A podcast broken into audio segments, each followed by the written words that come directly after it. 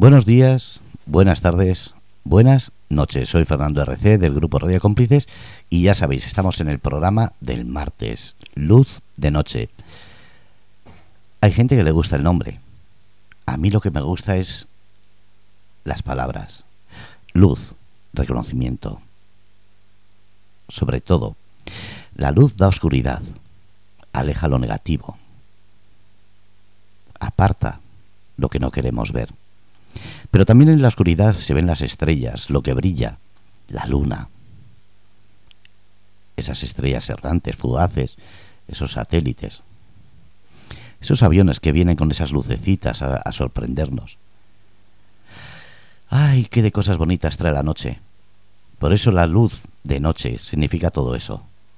El momento mágico, místico, en el que hablamos, decimos, escuchamos, pero sobre todo intentamos llegar a un momento en el que digamos, ha valido la pena el día. Eso sería así si no fuese porque este programa lo presenta Estrella. Estrella, buenas noches. Lo sabía, lo sabía. no puede estar diciendo algo bonito. Sí, estaba diciendo algo bonito de vale. Sí, ya lo sé, pero de mí no. Es que cada uno lo que le toca. Bueno, estás en Luz de Noche. Bueno, sí, sí, la verdad es que a mí sí me gusta el, nombre. A mí sí me gusta el nombre y además creo que creo que es un nombre muy bien elegido. Eh, te felicito, digo, porque las personas y de lo que va el, programa y las personas que tenemos con nosotros, yo creo que eh, son luz. Eh, son personas que, que tienen mucha luz y que han sacado esa luz en, mm, en la oscuridad, de la oscuridad de la noche.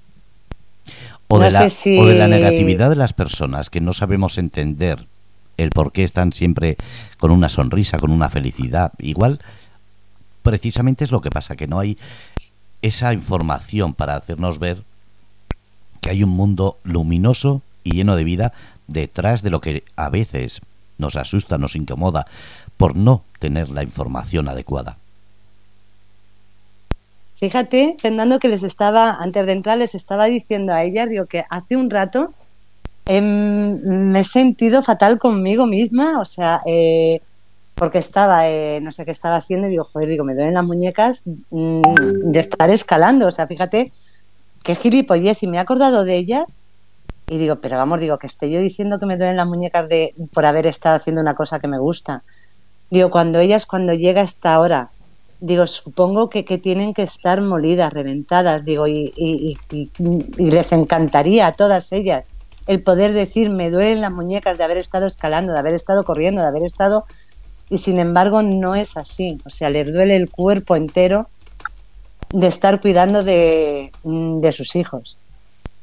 Y, creo lo que dices tú, no, no nos damos cuenta hasta que no vemos todo esto no nos damos cuenta de lo simples que somos, de, que nos quejamos por cualquier tontería, cuando hay personas que, que tienen, tienen muchísimos motivos para, para quejarse. Y, quiero, mm, bueno, quiero presentarlas y... Un momento. Sí. Qué bien, me encanta cortarte. Es que mm, están comentando en el chat que no sabían cómo, cómo escribir. Entonces lo voy a explicar antes de que empieces a ver, en el chat hay una línea azul con un muñequito blanco. Esa es la línea de entrada al chat. Debajo de esa línea azul oscura hay una línea en blanco. Ahí se pone el nombre. Puede ser el nombre real o el nombre que quieras. Y justo debajo hay una carita sonriente, un smiley o smiley o carita sonriente en español. Ahí puedes escribir y a la derecha del todo cuando escribes hay un triángulo de lado negro, pues ahí le das para enviar. Es así de sencillo, lo digo para la gente que estaba diciendo cómo se podía entrar. Ahora sí, ya puedes presentar y yo me voy al chat y estaré pendiente del sonido y de como siempre, si, si necesito algo, os lo hago saber quitando el micro. De acuerdo, Fernando. Pues nada, esta noche eh, de momento tenemos con nosotros a Nuria y, a Ainhoa. Nos falta Mónica, que bueno, eh, pues eh, ha salido, sale tarde de, de terapia entonces, bueno, llegará, se unirá a nosotros cuando, cuando llegue. Eh, Nuria, Ainhoa, Buenas noches. Buenas noches. Eh, bueno, pues ya habéis oído lo que estaba diciendo. Y mm, a ver, sobre lo que he dicho de que nos quejamos eh, la gente que no conoce eh, la situación vuestra y muchísima gente más como vosotros, explicarnos un poco cómo es vuestro día a día. Me da igual primero Nuria si quieres y luego y luego Ainhoa, por ejemplo. Bueno, yo creo que Ainhoa tiene más que contar porque su día empieza antes. El mío empieza más tarde. bueno, pues Ainhoa, empieza. Pues a ver, mi día a día es mm, como todos, tenemos días mejores y días peores. Hay días muy, muy complicados, otros que son un poquito menos, y, pero eso, siempre con una sonrisa puesta. Entonces, bueno, yo tengo una hija con un trastorno grave de conducta, entonces mm, muchas veces es, duro. Eh, tiene agresividad, mm, la descarga con la persona que más quiere, que soy yo. Y entonces, pues es duro físicamente y emocionalmente también. Entonces, es muy intenso mi día. Luego también tengo otro niño que tiene, también tiene discapacidad de otro tipo. Y bueno, pues vamos repartiendo un poquito con el uno, con el otro, y intentando estar pues para todo, para, para los dos. Bueno, tengo que decir, no lo he dicho al principio, que, que todas estáis en el pequeño mundo de, de Álvaro es una asociación, eh, eh, son eh, enfermedades, lo que llaman enfermedades raras. O sea, que hay muy pocas, en teoría, para como para investigarlas. Lo que ellos denominan pocas. Sí, en el caso de, de, mi hija es de las que llaman ultra raras, que nos dijeron que solo había cinco casos y no eran exactamente iguales todos los casos. Cuando dices cinco casos, te refieres, eh, porque claro, yo no sé si esto cuentan los casos a nivel eh, nacional o a nivel mundial. Eh, no me lo explicaron si era a nivel nacional o mundial. Yo, por más que he buscado, solo he encontrado un niño en España que tenga lo mismo que tiene mi hija. Y además mm, que la sintomatología es mm, bastante diferente. O sea, dentro de lo que los rasgos que tienen, pues este niño, por ejemplo, estaba mm, supuestamente tiene más afectación, pero estaba mucho mejor que mi hija. O sea que dentro de, de una misma enfermedad hay distintos niveles, por ejemplo. Sí, Sí, además el, el, caso de mi hija es le falta, se llama de elección de cromosoma, le falta un trozo de cromosoma. Entonces, dentro de todo un cromosoma, pues eh, te puede faltar un trocito más pequeño, más grande, eh, un poco más arriba, un poco más abajo. Entonces, mm, es muy, muy complicado que sea exactamente lo mismo. Yo es que el otro día lo comentaba con amigas vuestras, con compañeras, eh, claro, eh, no se investiga mm, estos casos porque son pues muy pocos casos. Entonces eh, se necesita mucho dinero para, mm, para investigar mm, y no, no dan beneficios. Pero vamos a ver, yo es que me pongo a pensar, digo, no se investigan estos casos, pero sí se están gastando millones en en ver cómo podemos vivir más años, en ver cómo se puede clonar mm, un animal, incluso una persona. Mm, es, yo mm, lo tengo claro, pero me gustaría saber qué pensáis vosotros. ¿Es más importante el, investigar todo eso que el investigar eh, una enfermedad que es rara ahora? Pero quién sabe si dentro de unos años no es una enfermedad tan rara y afecta a muchísima más gente. Está claro, mm, o sea, es muy clara la opinión, pero claro, mm, todo esto, eh, vivir más, pues sí, mm, a, gente que tiene mucha pasta, pues le interesa vivir más, que pues que una niña tenga una calidad de vida mejor. Una niña, 10 niños, 20. Entonces, pues como desgraciadamente lo que mueve mucho es el tema económico, pues desgraciadamente es así. Ya, pero es que muchas, muchas de las investigaciones, hay algunas que son privadas, ¿vale? Que las está pagando una persona y, punto. Pero mm, muchas de las investigaciones son científicos que están pagados con dinero público. Entonces, ¿qué pasa? Que mm, a vosotros, mm, vosotros sí tenéis que pagar impuestos. O sea, vosotros religiosamente tenéis que pagar vuestros impuestos. Pero luego, a la hora de que ese dinero se invierta en algo que estáis pagando, mm, entonces no. En efecto. No lo sé. Hacer un llamamiento para que, para que alguien, alguien tenga la o la curiosidad o el, o el afán de, investigar alguna de estas enfermedades, por no decir todas. Sí, sería lo ideal que se investigaran todas, mm, pero y los médicos tampoco tienen mucho interés.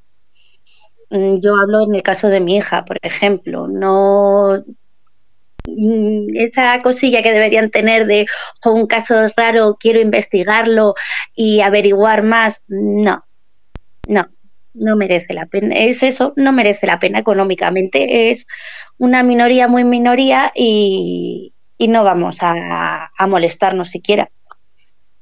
Vamos a ver, los, los, médicos tienen un código que es salvar vidas. Sí. Eso, eso es así. Entonces, eh, mm, y ahora mismo todo esto me lleva a pensar que ni código ni leches, con perdón. O sea, esto es todo dinero, da igual seas médico, seas enfermero o sea lo que seas. O sea, aquí trabajas por dinero, aquí haces un juramento que ni, ni lo cumples ni, ni nada, no. O sea, no, no interesa. O sea, solamente si te da dinero, si lo haces, si no te da dinero, mm, lo abandonas. Mm, un poco, hombre, dicho así suena un poco duro. Es que. Pero bueno, sí, si lo piensas fríamente es un poco así. Mm, a ver, no te van a dejar morir, no estamos hablando de ese caso. Pero, sí es verdad, pues que, eso, que calidad de vida que podía mm, tener, pues no, pues no, a mí muchos médicos me han cerrado la puerta y me han dado de alta en especial, vamos, a mí, a mi hija, en especialidades que la pediatra me dice, es que no puedo entender cómo te ha dado este médico el alta si sigue teniendo los problemas. Y cuando no te dicen, ah, eso es de lo suyo. Y ya está. Ah, muy bien. Con eso lo tienes solucionado todo. Ah, muy bien, vale, o sea, muy bien es de lo suyo. Y yo es que sería para decirle, y usted gilipollas porque también es de lo suyo, con perdón. Es que yo, sinceramente, es que no sé cómo aguantáis, eh, cómo podéis aguantar eh, eh, esas cosas. Es que no podemos, Estrella, no podemos. Pero es que es como si te pasara una rueda de molino por encima. No la puedes saltar. El sistema está pensado para que te pasen por encima y ya está y tienes que aguantar. Pero, mm, pero por desgracia, sois muchos. Eh, que Vamos a ver, que de una enfermedad quizás eh, sean pocos casos, pero si juntamos todas las enfermedades, eh, todas las enfermedades raras, son muchos, sois muchos. Sí. ¿No hay alguna forma de, de hacer algún tipo de, de, presión? Por lo menos para que no se os trate así, joder, es que a mí la sensación que me, que me está dando es de eso de que te digan es que es de lo suyo. Mira, te puedo poner un ejemplo. Vosotros recordáis, vosotros por la edad que tenéis tenéis que recordar la colza. Dime, perdón, no, te he pues, entendido. Eh, por, no, mm, por la edad que tenemos, eh, tendréis que recordar la colza. Sí, sí, el síndrome tóxico. por supuesto. Sí, sí, sí. ¿Y qué ha pasado? ¿Qué ha pasado? Pues que hubo 20.000 afectados y que ya quedan 10.000 y que todavía hay muchos afectados que siguen luchando por, por, sus derechos, gente que, se les ha destrozado la vida. ¿Y el Estado qué ha hecho? Pues ha, retrasado todo lo posible. Le resultaba más barato pagar por muerto que por enfermo. Y lo sé de primera mano porque mi marido es uno de los casos. Y los abandonó el Estado. Y a trancas y barrancas los se unieron, pero eran 20.000. 20.000 personas afectadas y ahora a día de hoy se está dando la consideración de enfermedad rara. ¿Qué pasa con las enfermedades ultra raras, que son cinco casos? Lo que ha costado con el síndrome tóxico conseguir 20 años de lucha que van a poder hacer cuatro familias. Nada, absolutamente nada. Es que ese es el ejemplo. Y cada enfermedad rara necesita una investigación, un medicamento, un todo, que no es decir, es que todas las enfermedades, pues estudiamos todas juntas y tenemos resultado. No, haces un estudio para una. Y entonces, pues no, no es tan fácil. Y, aparte de eso, que eso definitivamente no compensa. Yo es que mm, lo de que sea fácil o no, yo no lo sé, yo lo siento, pero tengo que discrepar. Digo, vamos a ver, eh, con los avances que hay, con la tecnología que hay, eh, que ahora mismo se puede, mm, puedes tener un hijo o sea, mm, con células madre, los tratamientos que hay para tener un hijo sano, para que cure a un hijo que tiene una enfermedad, o sea, que se puede hacer todo eso. Y no se puede. El, investigar, eh, yo lo siento, yo creo que no se quiere, no es que no se pueda, es que no se quiere. claro. Evidentemente es dinero que se tiene que gastar el Estado y y lo que pasa es que con niños... buenas. buenas noches.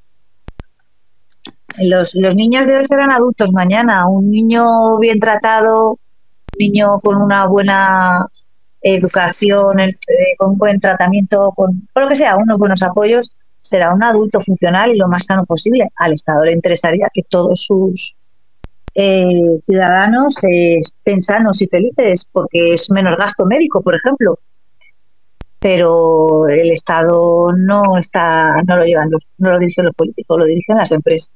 Eso es lo que te iba a decir, dicen menos gastos médicos. Eh, yo lo he dicho muchas veces. Eh, cuando dicen la investigación del cáncer, eh, yo he visto muchísimos estudios que han salido de que se había descubierto alguna vacuna o algún, o algún tipo de, de solución para, para algún tipo de cáncer eh, no se ha vuelto, o sea, se, investigaba, eh, se publicaba y no se volvía a saber nada de ello. O sea, mm, no se volvía a saber nada de ello. Mm, mi teoría, vamos a ver, es, es una teoría, no, no lo puedo confirmar, pero vamos, mi teoría es que las farmacéuticas compran eh, esa investigación porque no les interesa. Hombre, claro. Es que cuando dicen es que un cáncer a mí me hacía gracia. Es que, claro, se gasta, el Estado se gasta, o la sanidad se gasta en el cáncer de pulmón debido al tabaco no sé cuántos millones al año. Pero vamos a ver, si es que no queréis, hay formas de prevenir eh, el cáncer. Mm, no te voy a decir todos, pero una mayoría pero no interesa, no interesa porque quien manda lo que dices tú, quien manda son las grandes empresas, las farmacéuticas entre ellas. Exacto. La industria alimentaria. Bueno, Hola Mónica, buenas noches. Hola, ya por fin he llegado. Has llegado por los pelos y venías corriendo. No, corriendo no porque me llevaba y, está despierto, es que de hecho está despierto. O sea, tengo que estar al loro hasta que se duerma. Ah, bueno, pues eh, cuéntanos si quieres tú un poquito eh, tu caso. Digo que eres la última que ha llegado y por si quieres dormirlo. Bueno, espérate, ya. Está cantando ahora.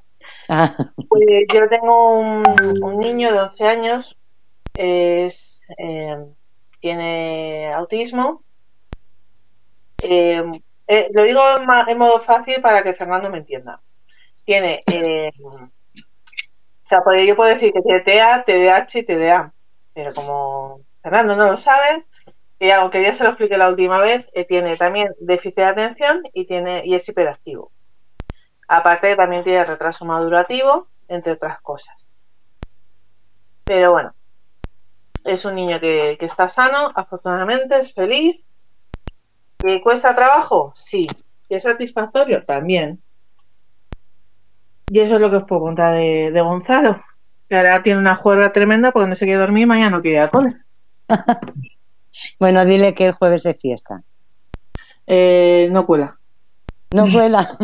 En cuanto, en cuanto eche cabezona, me viene diciendo en el coche, mañana nos, que- nos quedamos en casa. Y yo, pues va a ser que no. Eh, mm, vuestros niños, aparte de lo que tienen, mm, hombre, me imagino eh, que cada uno es distinto, porque yo sí pude ver eh, el otro día algunos eh, mm, pues que necesitan ayuda o van en silla de ruedas.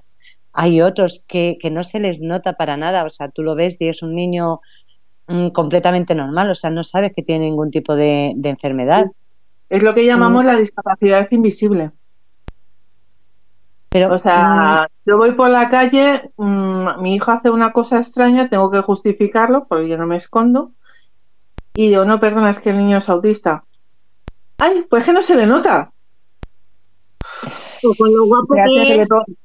Con lo guapo que es. Ay, qué pena, con lo guapo que es. Yo, ¿qué coño tendrá? exactamente, exactamente, o sea, Y es que me, eh, me, me dan de decirle, venga, Gonzalo, haz algo de autista para que la señora se contente. Pero es verdad, es lamentablemente la discapacidad invisible, que es lo que la gente no ve, eh, pasa con otras muchas enfermedades de adultos. O sea, de hecho, el otro día estaba con un, con un amigo que él sufre fibro- fibromialgia fibromialgia, fibromialgia. Y su mujer está con esclerosis múltiple. Les ves y tú no piensas que, tenga, que estén enfermos. Pues son las llamadas enfermedades, eh, discapacidades invisibles. Y es lo que mucha gente no entiende. Yo tengo, por ejemplo, la tarjeta del coche, Mm. la de para aparcar en zona discapacitada, y la gente me mira raro. Pues claro, ven a mi hijo, ven que va andando tan feliz, tan contento, pero a mí esa tarjeta me hace falta. Porque mi hijo Claro. tiene el concepto del peligro. A mi hijo mm, cruza la calle sin mirar y, y sale corriendo. No, yo sobre esas sí podría decir, digo, yo también tengo fibromialgia, soy una persona que, que no dejo de moverme. O sea, yo intento, voy a bailar, eh, como he dicho antes, voy a escalar, los dolores me los trago, me tomo un ibuprofeno y me los trago. Y lo que dices tú, que la gente te ve, te ve hacer esas cosas y te dice, mm, ¿Tú estás? Eh, tú estás bien, tú no tienes nada.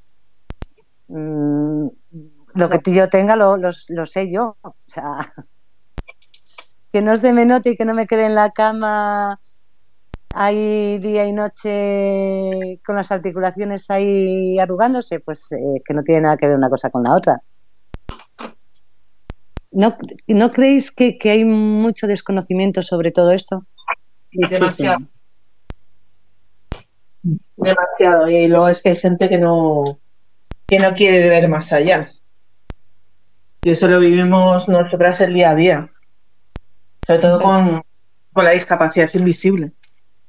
Es que el otro día lo comentaba con una persona de, de la costumbre que tenemos de que si vemos a alguien por la calle eh, que a lo mejor o se tambalea un poco y se cae, lo primero que no pensamos está enfermo o le ha pasado algo o le ha dado cualquier cosa, lo primero que pensamos es que está borracho.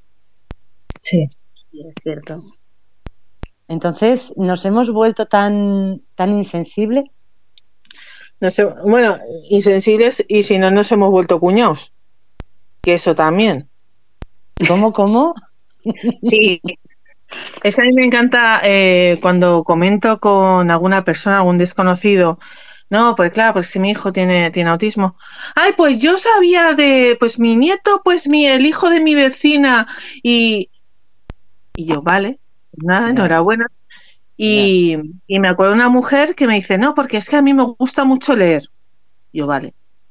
Y es que, según he visto, según he leído de un doctor de, de Harvard, que eh, el autismo se quita eh, eh, en una dieta, en una dieta sin gluten.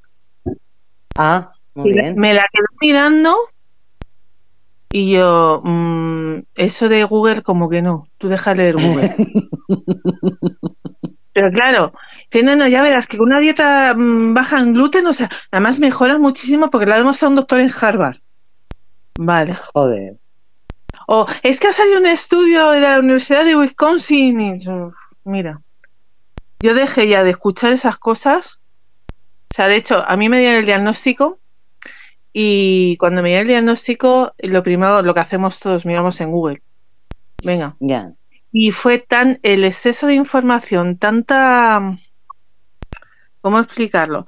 O sea, tantas opiniones diferentes y tantas versiones que dije, mira, me voy a coger lo que me digan las terapeutas y lo que me diga la pediatra. Mm, y dejé, y lo dejé. O sea, de hecho no he vuelto a mirar diagnósticos en Google porque es que no están las enfermedades raras que por más que busques no encuentras absolutamente nada. que, esa es otra. ¿Y por qué a todas las enfermedades, eh, a cada una se le da una, unas siglas? Mm, ¿Quién determina? Normalmente son nombres tan raros y tan largos que lo abrevian en unas siglas que es más fácil de aprender y, y hablarlo. Y recordar. Claro, pero mm, por ejemplo, si es una enfermedad rara, imagínate una, una, una niña o un niño que tiene una enfermedad que es única. ¿Quién determina qué nombre se le pone, el por qué? Porque si es rara y no sabe ni lo que tiene. No se pone nombre. La, las ultra raras no tienen nombre. Yo, por ejemplo, la de mi hija no tiene nombre. Ah. Antiguamente se ponía el nombre del descubridor, antiguamente. Ahora ya no. Ya, el descubridor que luego no hacía nada. Pues como antes, pues antes el Asperger eh, tiene el nombre de Asperger porque el señor no, señor no sé qué Asperger eh, lo descubrió y se le puso. Es como el síndrome de Down. El síndrome de Down es porque un señor de repente descubrió que con, con lo del cromosoma y ese doctor se llamaba el señor Down. Pues antiguamente es eso, el síndrome de no sé qué, el síndrome de no sé cuántos, o solo síndrome, o sea, se les llamaba antiguamente por los descubridores. Ahora ponen expediente 001 y apáñate. Pero, y es que, claro, vamos a ver, es una enfermedad rara. Eh, cogen a un niño por distintos síntomas, pero eh, mm, a ver cómo, cómo lo explico para que vosotros me lo expliquéis. Eh, vuestros hijos tienen unos síntomas. Me imagino, cada uno eh, unos síntomas distintos. Pero, ¿cómo llegan a deciros que, que, es una, que es una enfermedad rara, que... Mm, a pues ver... Si quieres yo te cuento mi caso. Sí. Dime, dime, a ver. A ver, con, nuestra hija empezamos con dos meses y medio, ya tenía una contractura que no podía mover el cuello.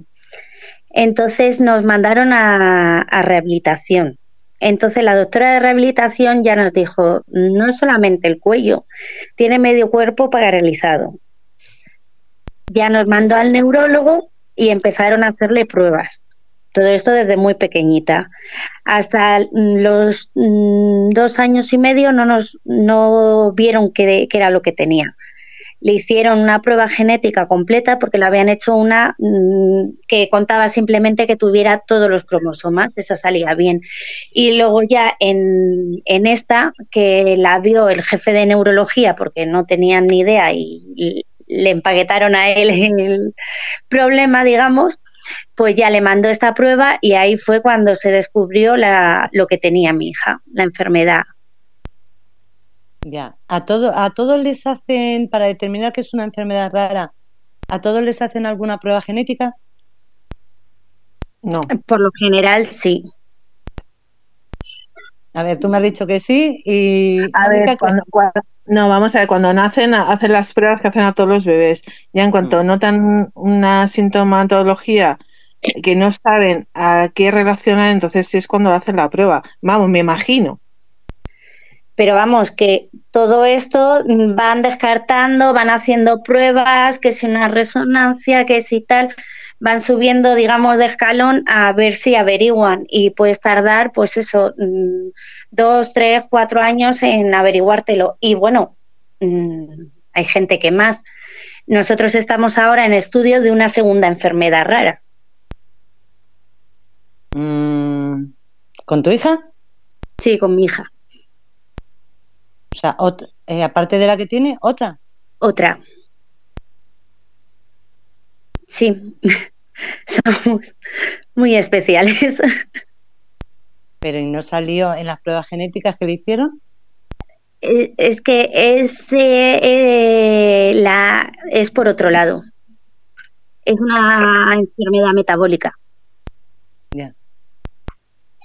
Entonces, en la parte genética sabemos lo que tiene, pero en la parte metabólica hay sospechas de que, de que tiene algo. Bueno, hemos ido a Estados Unidos porque como veíamos que aquí no avanzábamos, entonces esto no lo han dicho en Estados Unidos, pero claro, le tienen que hacer las pruebas aquí y estamos esperando. Llevo nueve meses esperando a que la doctora me llame para decirme qué pruebas la van a hacer. O sea que con perdón de la palabra, no tienen ni puta idea de lo que tienen que hacer.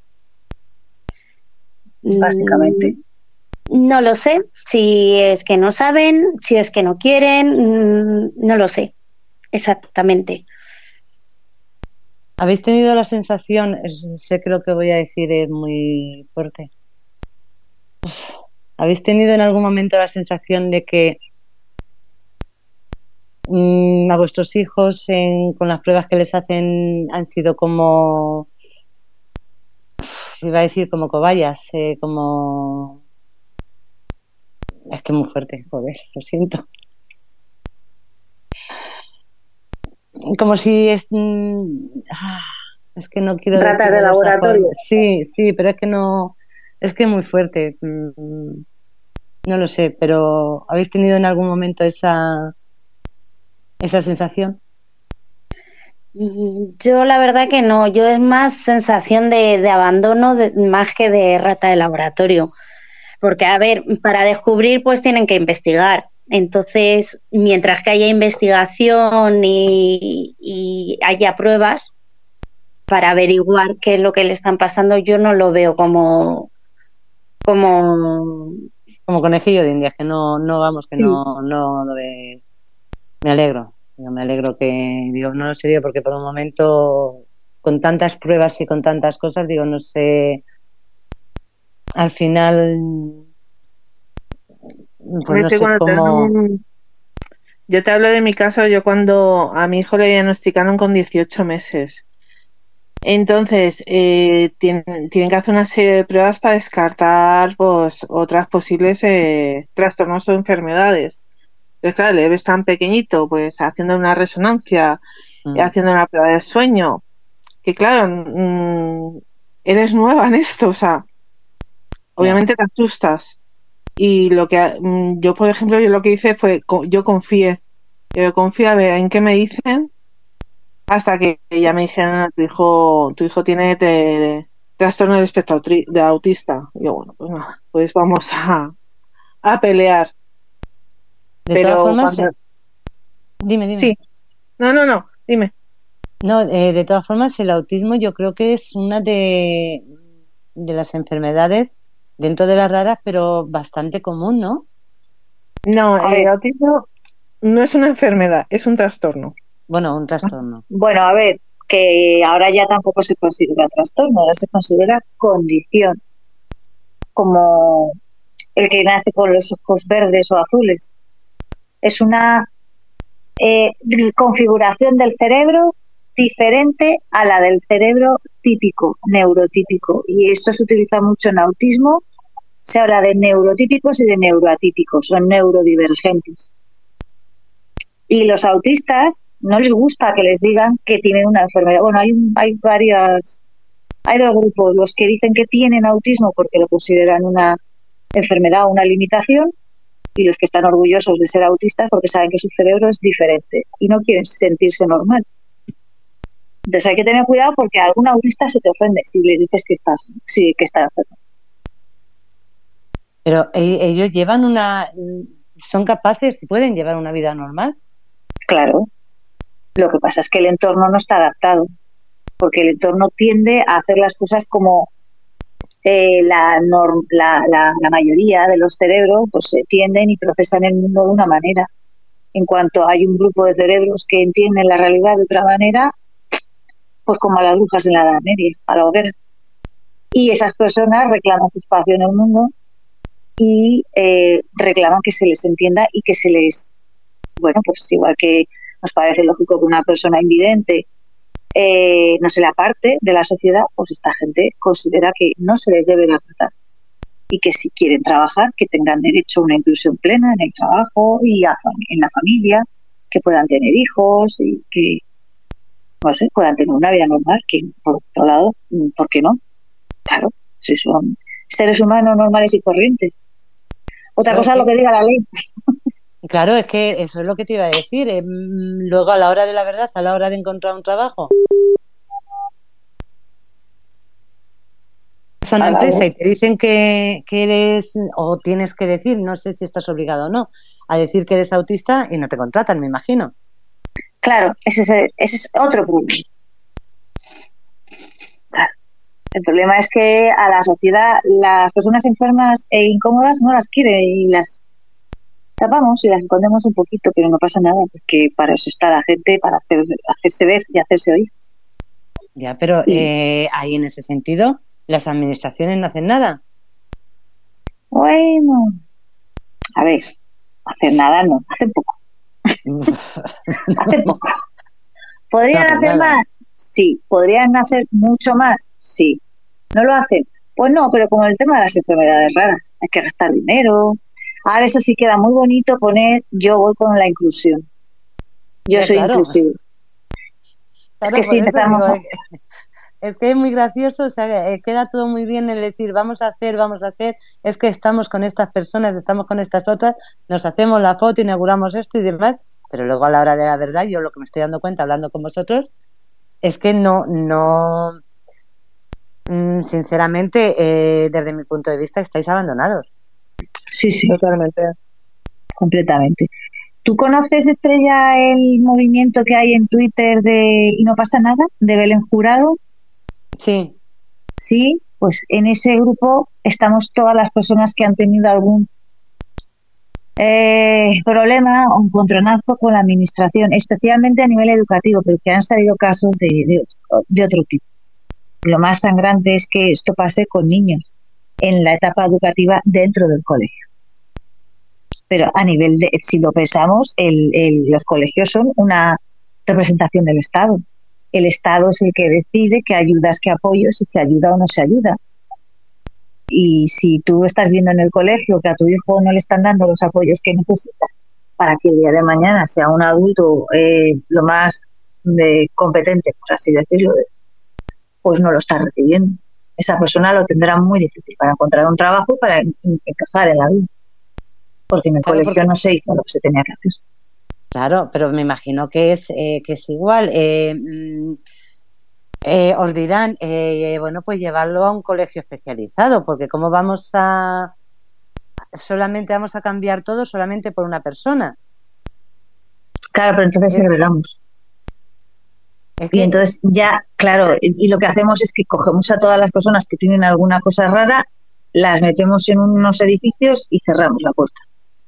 Claro, es que vamos a ver, eh, eh, si hay una, una persona que va, un niño que va en silla de ruedas, eh, tienen que adaptar, de hecho, debería de, por ley, obligatoriamente debería estar ya todos los sitios adaptados para, e, para ello. Pero claro, si hablamos ya de una persona que tiene, mm, que puede caminar, que puede ir, pero tiene pues no lo sé, pues eh, como dices tú, que es autista, que no, pero eh, eh, ahí ya no, no vamos a, a mover toda una clase o, todo un colegio por, por, una persona que sea autista, o sea, em, lo apartan, de, por decirlo de alguna forma. Bueno, a ver, no. los colegios ahora, hay colegios que tienen aulas, tienen el sistema de los colegios inclusivos, Y hay colegios de educación especial a donde van los niños que no pueden, por condiciones, estar. Y ahí Mónica puede hablar perfectamente de, de su caso, de su hijo. Yo te hablo del oh. mío, que mi hijo va a un colegio con Aulatea, que es un colegio de integración, es un colegio con alumnos que no tienen ningún tipo de necesidad.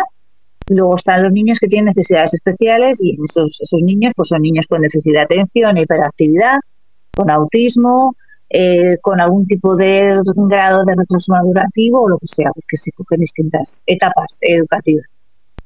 Y pues que luego... hay eso no lo hay en todos los colegios no la hay en todos los coles. ¿Qué pasa? Que eso significa que los padres que tienen niños con necesidades especiales deben buscar plazas y algunos niños con necesidades especiales se quedan fuera.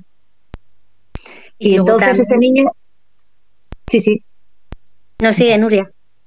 No, no, que, que, que vamos, yo he leído casos de niños que al no poder tener, optar porque estaba el colegio lleno de educación, o sea, de aula TEA o de lo que fuera, pues al final les tienes que meter a capón en un colegio que no tiene ese tipo de apoyos y ahí empieza el peregrinaje de muchos padres.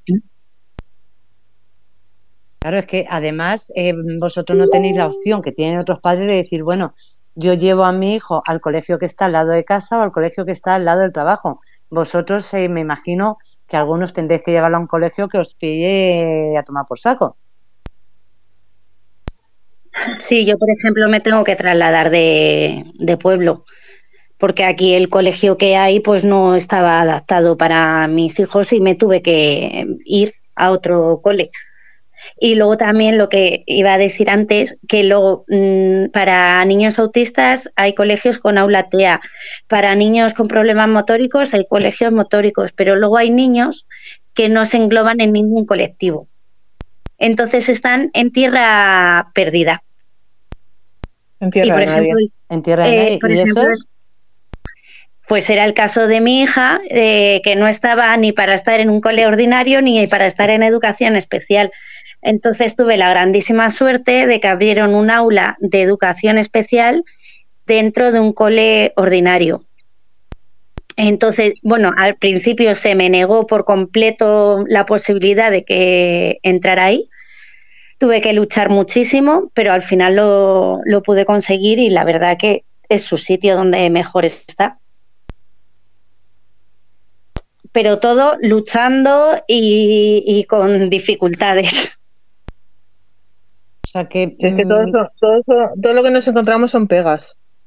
A eso, a eso me iba a referir, o sea que no encontráis, porque bueno, ya bastante tenéis que luchar con lo que tenéis que luchar y, saber que no ni se investiga ni nada la enfermedad de vuestros hijos, pero que ni siquiera mm, os ayuden, las administraciones os ayuden, os faciliten por lo menos ese día a día, ese, mm, ese esos estudios, esas rehabilitaciones. No, hay veces que, que, ayudan, pero muchas veces se equivocan. Yo te pongo el ejemplo, mi hijo empezó en aula TEA. O sea, de hecho se inauguró, el primer aula TEA de, donde, de donde vivo yo se inauguró con mi hijo. Entonces, eh, estuvo muy bien en, en aula TEA, o sea, dentro del colegio ordinario, y llegó la pandemia. Eh, pretendían que mi hijo estuviera delante de una pantalla eh, que, que, esto era inviable. O sea, yo mm, teletrabajando, pendiente de mi hijo, o sea, eh, era horrible. Bueno, pues pasó la pandemia, me lo pasaron de curso, cosa que a mí me llamó muchísima atención, porque, claro, había tenido un retroceso bastante importante.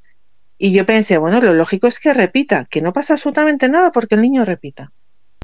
Dice, no, no, no, le pasamos de curso. Vale. Venga. Vale. No, no, que sí que va a tener muchos apoyos. Vale. Venga.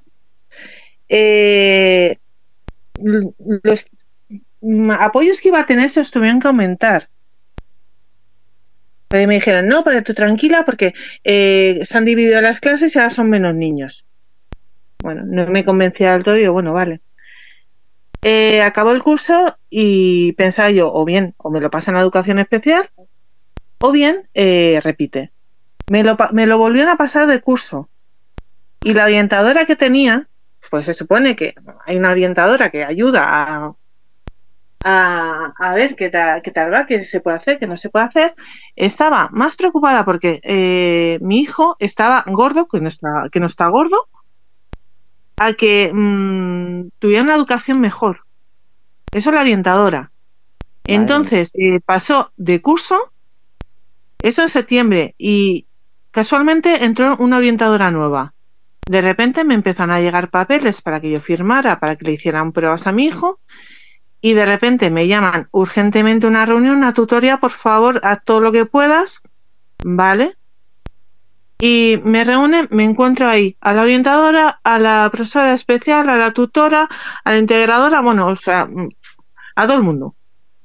Y me dicen, bueno, que hemos pensado que tu hijo mm, tiene que pasar educación especial en noviembre. Me las quedo mirando y dije, ya era hora, ¿no? Ah, vemos que no te sorprende. Me intentaron vender la moto. No, es que hemos hecho todo lo posible por tu hijo. Yo, mira, no, no, me, no quise pelear, no quise discutir. Lo pedí que por favor se le cambiara de manera inmediata, que no iba a perder el curso. Me dijeron que no, que no se podía. Yo, bueno. Pero es que lo sorprendente que cuando fui a ver el colegio nuevo, que ahora está súper bien, está en un colegio de educación especial, está súper bien, está súper feliz, eh, pregunté a las orientadoras ahí que si lo podía haber cambiado antes y me dijeron que sí que perfectamente. O sea, que es que juegan con nosotros como quieren. Y ese es mi caso. Bueno, yo llevo dos años intentando sacar a mi hijo del colegio, no puedo. Esa es otra. Que, casualmente es el mismo colegio. Casualmente es el mismo colegio. No puedo porque yo, mi hijo tiene que ir a un aula preferente, TEA. No, no puede ir a un colegio que no tenga aula TEA y como hay tan pocas aulas y tan pocas plazas, pues si no se libera una plaza no puedo, no lo puedo cambiar. Llevo dos años peleando y ya estoy. ¿Cómo? A ver, a ver, explica. Que si se libera una plaza, ¿que no lo puedes cambiar? no. Yo no tengo libertad de elección de centro. Yo no puedo llevarlo al colegio que yo quiera. Yo tengo que llevarlo a un colegio que tenga aula TEA.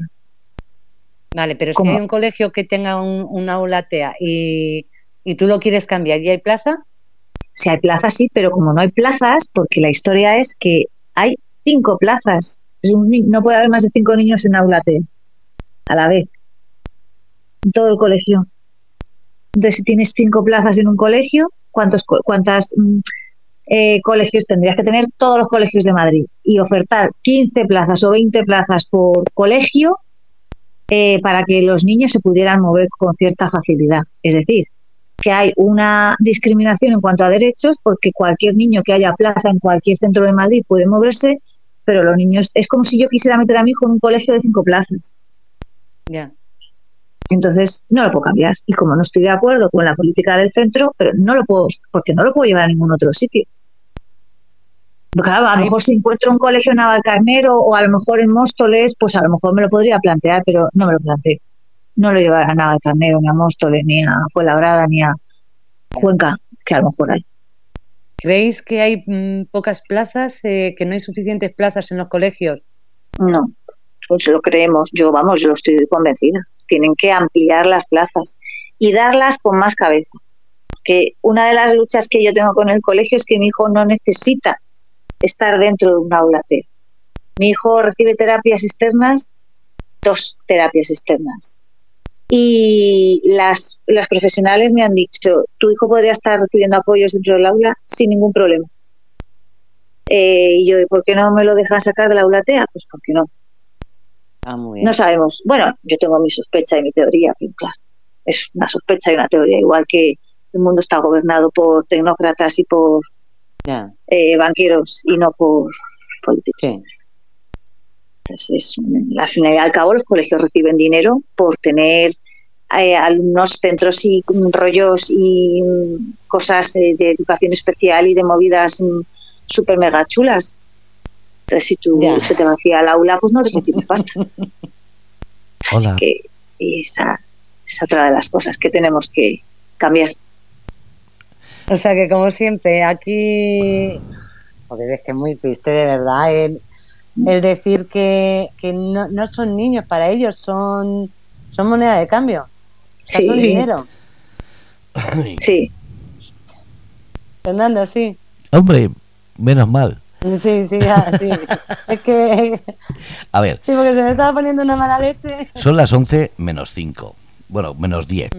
Eh, yo no quiero irme a la cama pensando en si hay pocas aulas, si un niño con una enfermedad rara es eh, observado como una tarjeta de crédito disponible para el colegio, ya que se maneja más dinero con un niño que tenga ciertas enfermedades que con toda una clase que, digamos, son gente, por muy mala estudiante que sea. Entonces, eh, para irme a la cama con una satisfacción. ¿Cómo es vuestro día a día en cuestión de esas alegrías que demostráis? A ver, primero Moni, ya que me ha aprendido el nombre, y después eh, la que me he olvidado.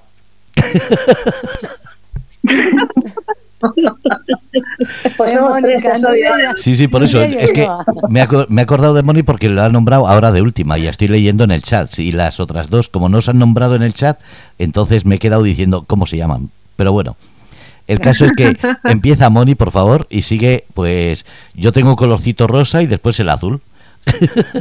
Yo los tengo, yo los tengo distintos, con lo cual que luego siga, no sé, por ejemplo, según las tengo puestas, Mónica, Ainhoa y Nuria.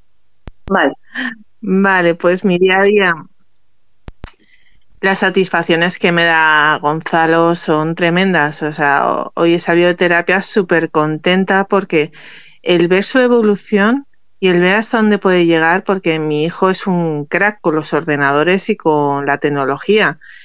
Y ver cómo alucinaba la terapeuta eh, de cómo editaba un vídeo, que y me dice, ¿en serio? Yo, sí, sí, sí. Y dice, ¿y esto no se lo enseñan en el colegio? Pues no. Dice, pero es que este niño es capaz de... Yo sí, sí, ya lo sé. O sea, esas son las pequeñas satisfacciones o cuando me da un abrazo, un beso, además es un niño que es súper bueno, es muy obediente y que su motivación sea ir a... O sea, de hecho su motivación por las mañanas es montar en la ruta. O sea, para él eh, yo cuando le despierto por las mañanas y le cuesta levantarse, le digo, Gonzalo, o te levantas o vamos en coche. Me dice, no, en autobús. Es de las... O sea, habla poco, pero cuando habla se hace entender. Y, y sí, es duro, pero es muy satisfactorio. O sea, es una satisfacción que pues, no sé con qué compararla. O sea, hay muchos padres que, por ejemplo, ay, es que mi hijo se aprendió la tabla a multiplicar. Y no, y no lo viven tanto como, como cuando mi hijo dice, mamá, vamos a jugar a las tablas de multiplicar. Y además, que es que, que es que encima es tramposo. Y a veces le pregunto, eh, 3 por 7, coge el móvil y lo mira la calculadora. que me pillo. Qué bueno. Y sí, sí, no, sí, tiene, tiene unos puntos súper graciosos y es lo que me- a mí me da la vida. Que eso tiene cosas muy duras, sí, pero bueno, y hay que pelear y la verdad que la pelea es una pelea que merece la pena. Y las satisfacciones y las alegrías y las evoluciones se viven mucho más intensamente. Porque cuando mi hijo, por ejemplo, aprendió a leer o cuando se quitó el pañal, que es una tontería, se le quitó el pañal con cinco años, para mí fue un alegrón tremendo de celebrarlo. Mm. Así que, que es que esas celebraciones son mucho, mucho más intensas. Y eso es lo que os puedo contar de, de Gonzalo. Qué bonito. Ainhoa.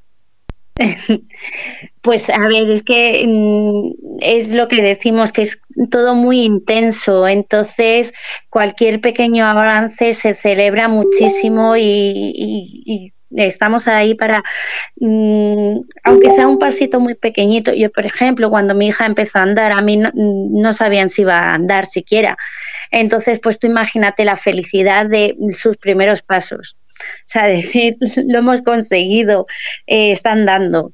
Y como los primeros pasos, pues con, muchas cosas. Mm, Cada, cada pequeño avance que, que ves en ellos, mm, pues ha, ha trabajado mucho tanto ellos como mm, tú, eh, acompañándolos, eh, trabajando desde casa. Entonces, pues es, es muy gratificante, muy, sea, y eso, pues que te den un beso, un abrazo, un, que te expliquen las cosas a su manera y que tú le puedas entender, aunque no sea con palabras. Es un mundo muy, muy especial y muy bonito. Seguro. Bueno. Nuria. Bueno, pues yo es que, a ver, yo de las tres que estamos hoy soy la que menos problemas tiene su hijo. O bueno, tengo otros. Eh, a mi hijo hay que callarlo. A mi hijo le costó un poquito, no mucho, pero le costó un poquito empezar a hablar, pero es que no hay que lo calle. Y quiere ser vulcanólogo y claro, tú le ves y dices, tú vas a hacer lo que quieras. Y bueno, pues puede ser vulcanólogo, puede ser lo que, lo que se le ocurra. Yo creo que en el fondo lo que nosotras hemos aprendido es a fijarnos, eh, a ponernos metas muy cortas. Porque con estos niños no se pueden hacer previsiones ni planes a largo plazo en el sentido de que no sabes, no puedes hacer una proyección de mi hijo al instituto, luego ir a la universidad, nunca se sabe, pero lo normal es que pienses, luego encontrará un trabajo y tendrá una... Es que en nuestro caso eso no sabemos si va a pasar. Lo que hacemos es centrarnos en el día a día un 5,7 a mí me sabe a un 10. Y yo eso digo a, a mi hijo todos los días. Y le digo, muy bien, hijo, un 5,7 estupendo. Porque yo sé las dificultades que tiene, igual que las que tiene la hija de Ainhoa y las que tiene el hijo de Moni. Y sabemos que un 5,7 o lo que sea, o un abrazo, un beso, pues nos sabe premio ganador, claro. Es que nosotras, mm, expectativas, bueno, hay, pero no hay una expectativa como la que podáis tener vosotros. Y al final es que si empiezas a pensar lo que no puede conseguir tu hijo, te hundes. Y eso no, no está permitido. Es que ese concepto no se permite. Cuando se cae una van todas a levantarla. Entonces, no está permitido rendirse, ¿no, Mónica? Rendirse no es una opción.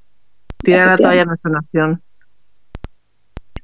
O sea, la verdad que es que lo que nos enseñan nuestros niños o sea, mm, nosotras no somos maestras de nuestros niños, son nuestros niños maestros nuestros. Yo he aprendido con mi hijo lo que pensé que jamás iba, iba a aprender. O sea, las, mm, no sabía que iba a tener una capacidad de paciencia tan sumamente grande y una capacidad de fortaleza y de lucha tan sumamente grande hasta que no me enfrenté con ello. O sea, es, sea, solamente quien, quien lo tiene sabe de, lo que hablamos. Y somos las mejores. También. Os están, bueno, en el chat ya lo veréis, os están aplaudiendo, os están diciendo que qué grandes sois, que la toalla solo se tira en la playa. que los besos, los besos pulpitos de Gonzalo, que son maravillosos. Sí. Nos están dando las gracias. Eh, Mm, eh, yo, bueno, eh, ahora Fernando si quiere decir algo, mm, yo desde luego desde aquí daros las gracias porque sé que para vosotros, y por eso hemos puesto una hora, porque para vosotros eh, vuestro día a día acabáis agotada. decir que Luz de Noche va a estar para vosotros todos los martes. y decir a, a la gente como absurda como yo, ¿por qué no decirlo? Que cuando tengan un problema tonto, mm, que piensen en vosotros. Que sí, que es cierto que todos tenemos derechos a, derecho a tener un día malo, a, pero que hay muchas veces que te rompes una uña y haces un mundo y, y es una puñetera uña. O sea, que, que piensen en vosotros y que y lo que lucháis y que el mundo es de las grandes personas y de las luchadoras. Claro sí. Fernando. Yo lo que quiero es que penséis una cosa. Vamos a hacer una prueba con este programa los martes. Pero quiero que lo mismo que habéis hablado, cualquier persona, sea de vuestra asociación o de cualquier otra, que tenga la necesidad de hablar, que tenga aquí la oportunidad de ser escuchadas por todas vosotras. ¿Por qué? Porque mucha gente no sabe que estas asociaciones existen y lo digo porque al ser una radio online nos escuchan en cualquier punto de España, de Europa o del mundo. Entonces, me gustaría que esto, por eso he dicho que quería terminar con una sonrisa, porque quiero que la gente cuando escuche el podcast o esté escuchando en directo, sepa que hay momentos de alegría que pueden ser diferentes al del resto, pero que no, no es algo imposible. Entonces, darle ese voto de esperanza y esa, esa luz para que la gente que no sepa dónde poder hablar o ser escuchados, que sepan que aquí los martes a las 10 os tienen a todas vosotras. Si os parece bien, claro. Sí, me parece genial. Es que Somos una comunidad. Que, por además me, me, ha pasado, o sea, a mí muchas veces me, me llama algún conocido, oye, mira, es que tengo una prima, de hecho esto me pasó con, con el empleado de un parque donde yo aparcado el coche delante del trabajo. dice, oye, mira, perdona, que yo, yo, tengo una prima que es que le acaban de dar el diagnóstico a su hijo, que lo que pasa es que le da vergüenza. Bueno, es una fase, como otra cualquiera. ¿Le, ¿Te importa que le dé tu teléfono? Para nada. A mí cuando me dicen, oye, que, es que conozco a alguien que... Le, ¿Te importa que...? Para nada, o sea, yo todo lo que pueda ayudar, por pequeñito que sea, eh, sé que esto es duro, sé que el diagnóstico, los primeros momentos son bastante duros, eh, pasas un, luto, como lo como en cualquier procedimiento. Y, y vamos, yo creo que hablo en, nombre de todas cuando nosotras estamos dispuestas a ayudar y a escuchar a quien lo necesite. Porque en, a mí me hizo falta en su momento y yo no tuve a nadie. Y así lo mm. digo. Pues... Fue años después cuando he, sido, he ido conociendo a esta familia que tengo, porque es mi otra familia. Y todo lo que yo pueda aportar, lo voy a aportar. Y bueno, nosotros estamos, perdona que te pise, Moni, que te estás poniendo intensa, que nosotros queremos acabar con una sonrisa. Hemos dicho que vamos a acabar con una sonrisa. Nosotros estamos disponibles para ayudar en trámites, eh, consejos, eh, hombro sobre el que llorar, porque sabemos por lo que han pasado a las otras familias. Entonces, si quieren, pues que los martes pregúntenos lo que sea que tengáis pensado, porque estamos, queremos, brindamos, podemos hacerlo aunque estemos cansadas, nos reporta mucha satisfacción que otra persona no pase o pase acompañada por lo que hemos pasado nosotras. Chimpum. Ole. Qué grandes, muy, qué muy grandes bonito, muy bonito. Y muy bonita la forma de, de, decirlo por eso, porque se estaba poniendo muy intensa.